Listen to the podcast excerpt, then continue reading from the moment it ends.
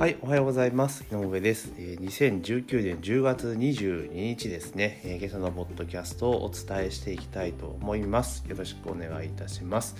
今日はですね、天皇陛下の、私天皇陛下の即位のね、えー行事があるというところで、まあ、祝日にはなっているんですけれども、今、えー私は神奈川県にいるんですが、まあ、天気がね、えーちょっとあんまり良くないので、まあ、この後でバッと晴れることをちょっとね、あれなんですけど、天気予報良くないんですよね。まあ、ちょっとどうなるのかっていうところをなんですけれども、まあ、皆さんいかがお過ごしですか？というところですね。で今日なんですけれども、えーまたですねちょっとネット記事で本当かよみたいなことがあったのでちょっとお話をさせていただきたいと思います。えーそれはですね朝日新聞デジタル、まあ、朝日新聞ですからねあれなんですけど、えー消費増税、えー納得54%自民支持層に多く世論調査という形で要は、えー朝日新聞が実施した世論調査の結果でまあ、自民党の支持者を含めてですね消費増税に、まあ、納得した人は54%いると半分いるという、結果なんですね、えーマジかというふうに思ったんですけれども、まあ、そもそもですねあのまだ、え消費増税されたばかりですよね、ほぼ2週3週間ぐらいなんですかね、3週間だった中で、えーそれがね、いい悪いなんて判断できるわけないんですね、影響が出てる、出てないなんていうのは。だからこの時期で、まあ、こういう調査をすること自体が、まあまあナン、ナンセンスかなというところが、まあ、正直なところです。まあね、ねどこに忖度してんだかみたいな話だと思うんです。で、結局ですね、こうやって新聞がね、こういうふうにね、えー納得してるの54%いるぞとか言っちゃうと、ああ、まあやっぱ世の中的にはそうなんだみたいな感じでね、誤った理解をしてしまう人が、まあ、多いんじゃないかなというふうに思うんですよね。で、見ていくと、えー10%引き上げたことに納得しているというのが全体で54%で納得してない人は4割40%ですね。を上回ったと。で軽減税率を評価するは58%で評価しないは33%だった。で、えー今回の増税を納得しているのは自民党支持者で74%に上り納得しないは22%みたいなね。で無党派層は納得しているが44%の納得してないが47%というところなんですよね。まあ実際ねこの消費増税っていうところですか。まあこの影響が出てくるのは、まあ、ずっと言ってますけど間違いなく年明けぐらいですよね。ちょっと本当にちょっと負担が大きくなってきたなっていうところは。でなんでかっていうとね今回ってあの結局ポイント還元っていうのをしてるじゃないですか。ポイント還元ね、えしてるので。だから結局あの現金でチャージする人ってそんなに多くないと思うんですよ。どのみちクレジットチャージが多いわけじゃないですか。ということはそのチャージして使った分に関する請求っていうのが請求が回っててくるのが、まあ、早ければ来月末で遅ければその再来月ね12月ぐらいになるわけですよねそこで請求が上がってくるの。でじゃあ実際そのタイミングってどういうタイミングかって言ったら、まあ、ボーナス出るタイミングですね会社員の多くの方はね年末のね。ボーナスが出るタイミングなので、まあ、なんとなくちょっとモヤモヤっとしちゃうわけですよ。収入がドンと入ってくるわけですから。でそれでまあ年末年始、えーいろいろね支出が増えていってじゃあ1月末になった時点であれっていう話に多分やっと気づくんでしょうねそこでっていうところ。なのかなというふうに思ってます。ですからあの今の時点ではですねこの消費増税ね納得とか納得じゃないというかっていうのはなんとなく雰囲気なんですよね。これが実際にじゃあ12月明けて年明けて1月2020年で1月になった時点で、まあ、同じ、えー例えば調査をしたら多分だいぶ答えは変わってくるんじゃないかなというふうに思います。でその中で今回の増税による家計の負担感を尋ねてみた、えー負担感はかなりとある程度合わせて重たくなっているが45%に対してあまりと全くを合わせた重たくなっていない52%要は半分以上はまああの重たいとは思ってない。まあ、それはさっき言ったことですよね。だから今はまだ分かんないですよね。たかだか3週間後の時で。完全に現金決済をしね、ばかりでやってるんだったらまあ話は別ですけど、最近ってやっぱりキャッシュレス決済使う人も増えてますよね。だからそういった人っていうのはなかなかその増税感っていうのは、まあ、その後にあの感じてくるのかなというふうには思いますよね。だから年明けぐらいじゃないですか。え徐々に景気がね、ちょっとうんっていう感じになってくるのが。で、そんな中で、あれですよね、新卒の採用とか雇用も絞り始めてますよね、徐々に。徐々に絞り始めてるっていう状況を見るとやっぱりそのね銀行とかそういう動きになってるってことはこの後やっぱり景気がそこそこ冷えるんじゃないかっていう、まあ、見込みを立ててるってことですよね。なので、まあ、このね、増税っていうところはちょっとどうなのっていうところはやっぱりあります。で、今回ね、台風とかですごく災害が出てきてるわけじゃないですか。で、まあ、それで結局インフラ整備とかをしていかなければいけないわけなんですけれども、だから結局そういうなんか、なんだろうこれであの東日本大震災の時って増税で対応したわけですよね。今も取られてますよね。そうじゃなくてこれはもうねそれこそ国債を発行するでもいいですしあの逆に言うとあれじゃないですか。あのなんだえーあれですよ。要は軽減税率。で要するにその各その被災地だけじゃなくて結局それなんか軽減税率を例えば今だったらね一部なんかよくわけわかんないところで8%とかなってるのをもう一律例えば5%に引き下げると減税するというところにしてしまえば確実に消費は増えるので税収自体は伸びるじゃないですか。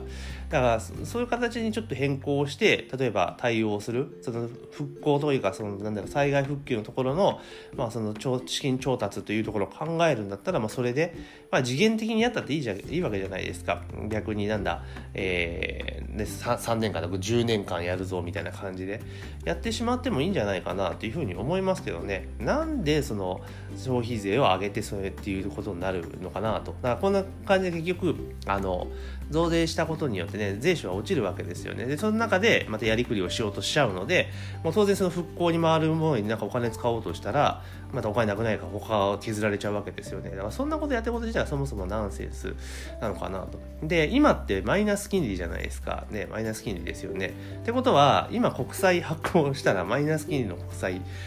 ていうことじゃないですか。ってことはお金返ってくるわけですよね。だから例えばね、何パーセント、マイナス分はだってそのまま現金を生み出すわけですよね。お金を、お金は現金じゃない、お金を生み出すわけですよね。だったらマイナスね、今のうちに借金をしてその借金に対して、えー、利息がプラスですから意味わかんないプラスっていうかマイナスなので、えー、借りればお金が来る増えるってことになれば、まあ、それを使えばねそれこそな復興のその費用とかって捻出できちゃうと思うんですよね。なんかそういう形でちょっと政府の出動っていうのをね増やしていかないとダメなんじゃないかなと思いますよ。結局だから国がお金を使うことによって市中にお金が流れるわけじゃないですか。でだけど国がその借金を返してしまうってことは市中のお金を引き上げるってことになるので普通に考えたら景気悪くなるんですよね。だからやってることは本当にマイナスなんですよね。日本の景気良くしようとしてんのか君たちはみたいな、まあ、そんな認証を受けざるを得ないのかなというふうに思います。でも結局政治家の人たちっていうのはもうあれですよね庶民の感覚って分かってないんですよね結局は。うん、よくないですよね。ねねだからちょっと今までのねいろんないろんな仕組みっていうものをそろそろ変えていかないと多分このままいったらちょっと本当にいろんな意味で日本ちょっとやばいんじゃないのっていう気はしますよね。だからそれぞれの人はやっぱちゃんと消費をして景気を良くするっていうことをやっぱ念頭に置いてやっていかないといかんのかなと。でなってきた時にやっぱ人はお金使いやすい時ってじゃあなんでお金使わないかってことを考えた時って将来不安だからですよねやっぱり。不安だからあの使えない。もしもの時のためにって形なんじゃないですか。だったらもしもの時のためにだったらそのもしもの時が来なかったら別に使った、ね、いいわけじゃないですか。だから逆に言うとその不安を煽るような報道っていうのもちょっと控えた方がいいんじゃないのっていう気がしますよね、うん、だから国の借金がって言って煽るじゃないですか。でも国の借金って言って借金だけをクローズアップされるけどいやいや国資産持ってるがなとかね、えー要は債権持ってるでしょうってことを掛け合わせると実は日本ね国の借金って対象がなかったりするわけですよね。であの何回日本ってその借金をするっていうこと自体にすごくネガティブな捉え方をしてるんですが基本的に何だろうその国家を経営とかね、事業を経営するときに、やっぱお金借りるわけですよね。借りてやるのは普通なわけじゃないですか。だから、国も発展させていこうと思ったら、やっぱり借金はした方がいいんですよね。で、返せれば別にいいわけじゃないですか。かそれで借金して、インフラ整備しないなりなんなりして、ね、財政出動をすると。積極的に財政出動して国をそう強くするぞっていう形にしていって、でそうすれば当然消費、ね、国からのお金が出てくるわけだから、えー、公共事業が増えていければその、ね、働いてる人の賃金も、ね、増えると。そしたら消費が増える。っていう形になれば当然税収が増えるわけですよね。だからそれが例えば1ヶ月2ヶ月で来るんじゃなくて例えば1年とか2年とかかかるわけですよその効果が出てくるのは。だそういうところをやっぱ考えて先に手を打っていかなきゃいけないんじゃないかなっていう気はしますけどね。でも結局今ってそのなんだろう一時からずっとねこう公共事業を絞ったりなんだかんだしてる関係でも職人さんがいないんですよね今ね足りなくなっちゃってるんですよねでまあオリンピックのあれが落ち着いてくるから、まあ、若干あれでかもしれないですけど、まあ、こうなって万博があったりとかするとやっぱり職人さん自体が足らないっていう形になっている。じゃあかといって、えー、日本の人口が増えている方、まあ、増えてはいないわけですね。むしろ減っているという状況になってきてるんですけどじゃあ人口がだ日本でその人口が減るとか言ってるけど世界で結構上位なんですよね。日本でめちゃめちゃ人口多いんですよね。でなってきた時にいや本当に日本の国土における人口の最適量ってどうなのかってことやっぱ考えなきゃいけないと思うんですよね。無駄に増やしていくっていうよりもむしろ最適な人員数でどれぐらいなのかと。で国家を維持するために最低な必要な人員は何歩なのかみたいなところを見ていく必要は絶対あると思うんですよね。それが中で例えば今でいう1億2000万人なのかいや8000万人ぐらいでいいのかって分かんないですよね。そこちゃんと明確にした上ででその人数でやりくりできる制度設計をやっぱしていかなければいけないんですよね。で増えた分はプラスになるわけだからいいわけじゃないですか。税収が増えるってことだしね。そんな形でちょっとやっていかないとなんか今の流れでいくとちょっとねあのダメですよね。うん。だから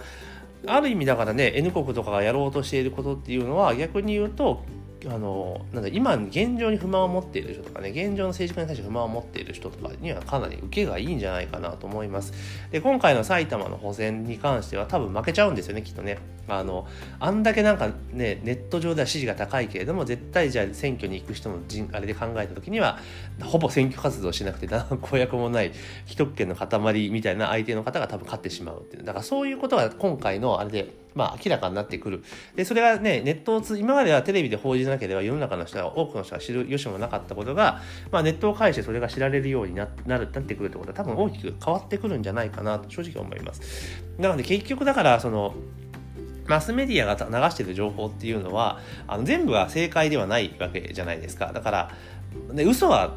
まあ、たまにあるんですけど嘘はほとんどないんですよ。だけど誤解釈をするような報じ方するわけですよね、うん、あの間違った解釈を。だから結局はその最終的にはその情報に触れた人の判断じゃないですか。情報をいろいろ見た上であこれが真実なんだなって。その人その人が判断すべき、えー、案件なんですよね。なんですけどそれはあくまでもこうミスリードするような形の報道が多すぎるから多くの人は間違った方向に考え間違えた認識を持ってしまうってことが多いのかなと思います。で今まではそれが要はテレビメディアとか新聞でしかなかったから、えそういうふうに世論をねうまく誘導できたのが今もネットでいろんな情報が出てくると。だからネット上にある情報が全てが正しいとは当然思わないし間違った情報も当然あると思うんですよね。だけどそれぞれの情報を見てね見てその上でやっぱり判断していかなきゃいけない時代なのかなというふうに思うんですよ。でどうしても、えー、日本人というか、まあ、我々世代ですよね。例えば今40代中盤ぐらいの世代から上っていうのはもうなんか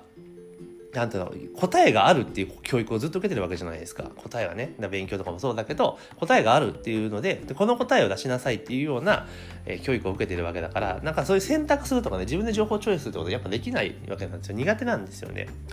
だから今まではそうやってね、なんだろう、えー、見えない力がね、大きく世論を誘導したっていうのが、まあ今それがどんどん変わってくると。で、逆に言うと、えー、若い世代とかはもうスマホネイティブだったりするわけだし、ネットの情報がもうデフォで最初からある状態なんですよね。で、それを、えー、自分の中で判断するってことは多分ね、自然に身につくと思うんですよね。で、それで言ってテレビと、えー、ネットが言ってることは違うよねっていうところで、なんでこの差が生まれるんだろうっていうのが広がっていくと、いや、実はテレビがちょっと、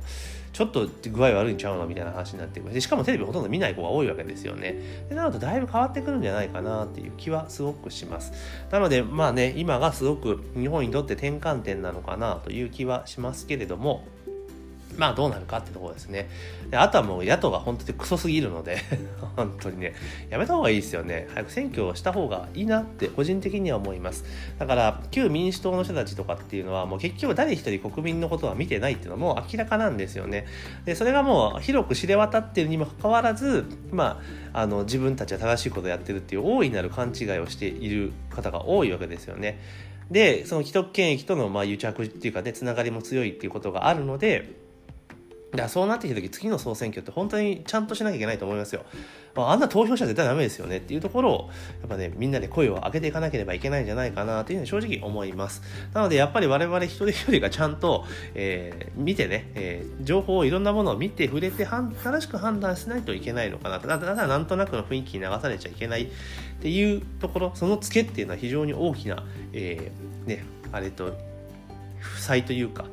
痛みになって帰ってくるのはもう分かっていることなので、まあ、しっかりと判断すべきなんじゃないかなというふうに思いました。というわけで今日はですね、えー、朝日新聞の記事でね、えー、増税はあんまりね、えー納得してるぞと、増税納得してるぞと、なんか寝ぼけた記事が出てたので、まあ、それについてちょっと思ったこと、まあ、消費税のことに増税のこととか、ね、あの国政のことについてちょっと感じたことをお話をさせていただきました。で、ポッドキャストはこんな感じで、ね、時事ネタを引っ掛けて、えー、いろいろちょっと思ってることを、えー、ばばばと、えー、自分なりに考えてることを話していこうというコンセプトでやってますので、まあ、ほぼほぼ雑談という形になりますが、まあ、お付き合いしていただけるとありがたいなと思います。で、各、えー、媒体でね、発信しておりますので、